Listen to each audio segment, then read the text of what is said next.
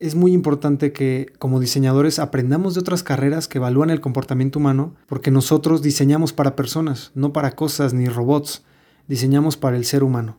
Y de esa manera tenemos que conocerlo de pie a pa, a la perfección.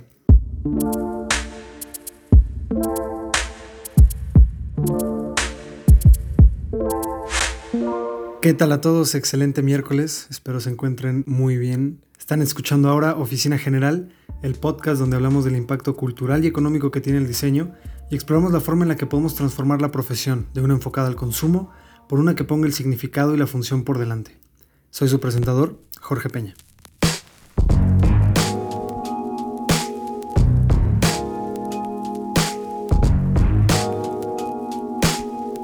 Cuando tomamos decisiones en nuestras vidas, generalmente pensamos, o por lo menos yo, que tomamos decisiones calculadas, inteligentes y racionales. Pero si son así, nosotros como seres humanos no siempre tomamos decisiones racionales basándonos en un profundo análisis de costo y beneficio, por más que los economistas nos dicen que así debería ser. Constantes investigaciones nos confirman que nuestras decisiones son tomadas desde un punto de vista emocional y subconsciente en lugar de uno lógico y consciente. Para ser buenos diseñadores, debemos aprender el proceso humano de la toma de decisiones para llegar a un punto en donde los productos y servicios que creamos puedan influenciar ese comportamiento.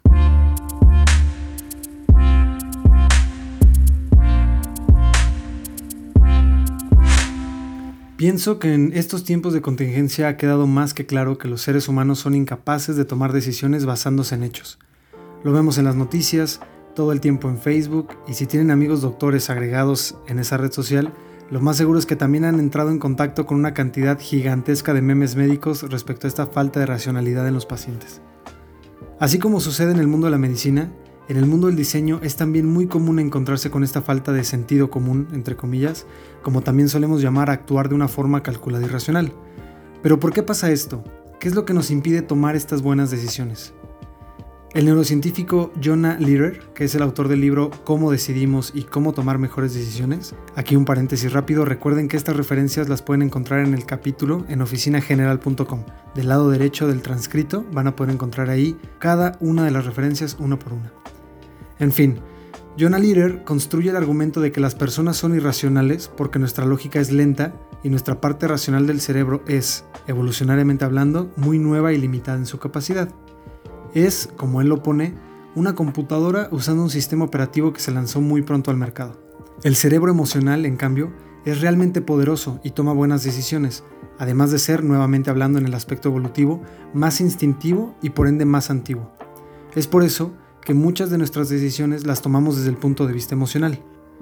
Por mis paseos en internet encontré algunos experimentos basados en los descubrimientos de Jonah Lehrer descritos en su libro, así como de Dan Ariely en su libro Predeciblemente Irracional, que demuestran esta irracionalidad innata que tenemos como seres humanos y en este episodio quiero compartir estos experimentos con ustedes. Estos experimentos no tienen un orden en específico y solo están relacionados por la premisa de cómo tomamos decisiones. Yo veo la aplicación en términos de experiencia de usuario, diseño de interfaces y principalmente mercadotecnia, que es uno de los principales medios de influencia hacia nosotros como consumidores. El primer experimento nos dice que la gente piensa en términos relativos.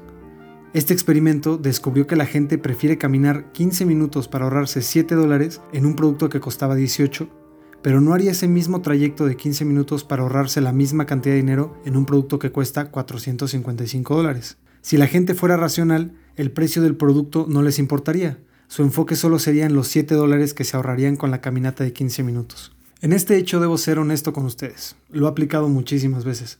Cuando quiero comprar un producto de mucho valor por internet, generalmente los envíos rondan entre los 250 y 400 pesos. Y relativo a lo que quiero comprar, esa cantidad parecería aceptable.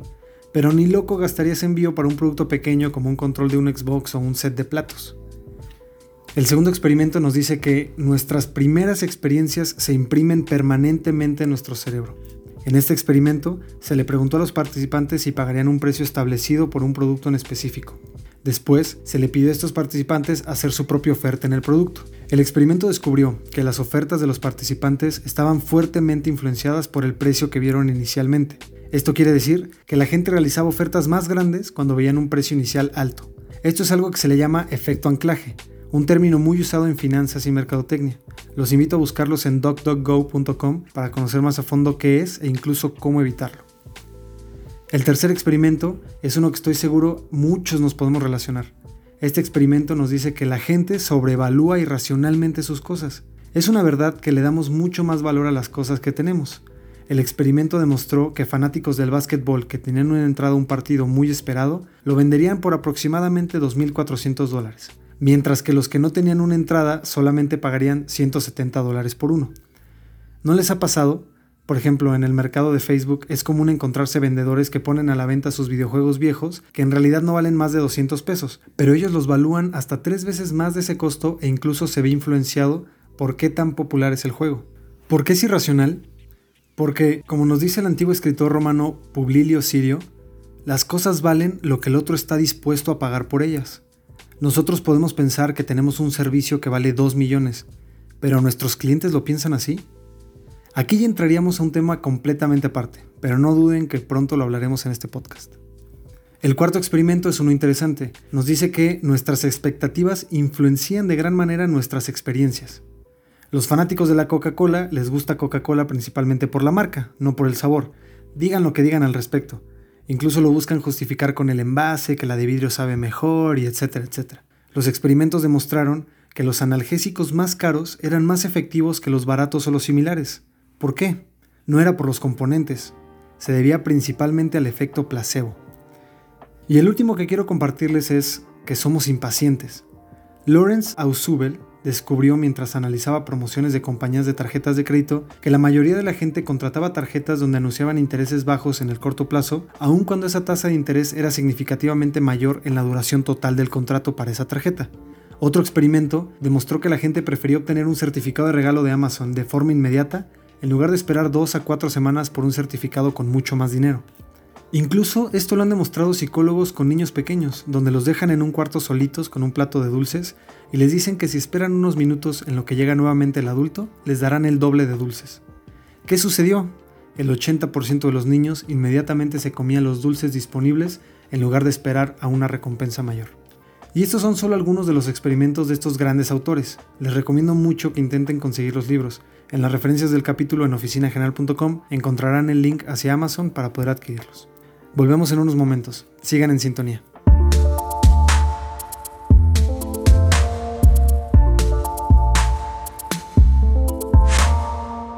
Y bueno, al final de cuentas, ¿qué tiene que ver todo esto con el diseño? ¿Qué tiene de relación investigaciones de neurocientíficos y de psicólogos y filósofos con la carrera del diseño? Como he mencionado en otros capítulos, un diseñador puede beneficiarse mucho si aprende y aplica conocimientos de otras áreas profesionales, como lo es la psicología, la sociología y la filosofía, principalmente porque nos permite conocer mejor a las personas. Si lo que hacemos es diseñar para los seres humanos, ¿qué tiene de malo conocer a esos seres humanos? Yo pienso que nos haría mejor en nuestro trabajo. Don Norman, que es cofundador de Nielsen Norman Group, una empresa excelente y muy acreditada de consultoría de experiencia de usuarios, nos recomienda que evitemos las falacias de ingenieros y economistas. No hay que buscarle raciocinio al camino hacia la solución, mejor hay que observar a la gente. Tenemos que entender el comportamiento humano tal cual es, no como nos gustaría que fuera. Esta frase que dice Don Norman es increíble. Hay que ser muy claros de que estamos trabajando para la gente, para el comportamiento humano, no para este ideal de humanidad que siempre intentamos construir. En resumen, es común encontrarse con la irracionalidad, y es también difícil darse cuenta de la irracionalidad de uno mismo. Unos científicos de la Universidad de Michigan descubrieron que nuestras creencias no están basadas en hechos, más bien nuestras creencias dictan los hechos que escogemos aceptar. Estos científicos también establecieron muy contundentemente que cuando a gente desinformada, particularmente gente con visiones políticas, eran expuestos a hechos reales de las noticias, estas personas rara vez cambiaban de parecer. Incluso, la acción de presentarles estos hechos hacía que se establecieran más fuertemente en sus ideas, haciendo más difícil la discusión. Los hechos reales pueden hacer que la desinformación sea todavía mayor. ¿Cuántas veces no les pasa esto en sus redes sociales favoritas, cuando están discutiendo y debatiendo con mucha gente? Por Dios, a mí me pasa muy seguido, solo que yo he aprendido a ignorarlo. Pero, ¿deberíamos? Si el diseño es poderoso, entonces también podemos influenciar comportamientos e ideas, y de esa manera acercar mejor los hechos para combatir la desinformación. Podemos usar el diseño para cambiar el mundo para mejor, y esa regla nunca va a cambiar.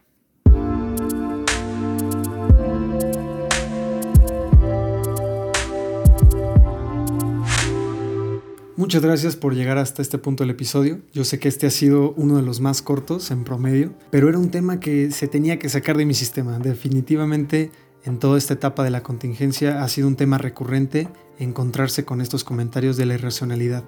Y es fácil intentar buscar un lado y decir, no, pues todos los demás son irracionales menos yo. Pero la realidad es que todos como seres humanos tenemos esta irracionalidad innata. A todos nos cuesta, de cierta manera, distanciarnos de estos experimentos que les comentaba en este capítulo. Entonces al final es muy importante que como diseñadores aprendamos de otras carreras que evalúan el comportamiento humano porque nosotros diseñamos para personas, no para cosas ni robots, diseñamos para el ser humano y de esa manera tenemos que conocerlo de pie a pa, a la perfección. Espero les haya gustado el capítulo, espero les haya traído mucho valor. Recuerden seguir Oficina General en las redes sociales, Facebook, Twitter, Instagram al igual que visitar el sitio web oficinageneral.com, donde ya saben, hay dos botoncitos, uno para invitarme una riquísima cerveza y el otro para convertirse en un Patreon. Em, si son ustedes Patreon, apoyan muchísimo la causa del, podcast, que es dignificar y darle mucho más proyección a la carrera del diseño. Este dinero se va a utilizar principalmente para seguir expandiendo la marca de Oficina General en la forma de flyers, documentos, a lo mejor ciertas publicaciones impresas para repartir en cafeterías, restaurantes y como toda esa, eh, digamos, subcultura del diseño que todavía le encanta lo análogo. Em, nos vemos la próxima semana. Sigan siendo excelentes, sigan siendo muy buenos en su trabajo y sigan siendo geniales. Descansen mucho y nos vemos pronto. Hasta luego.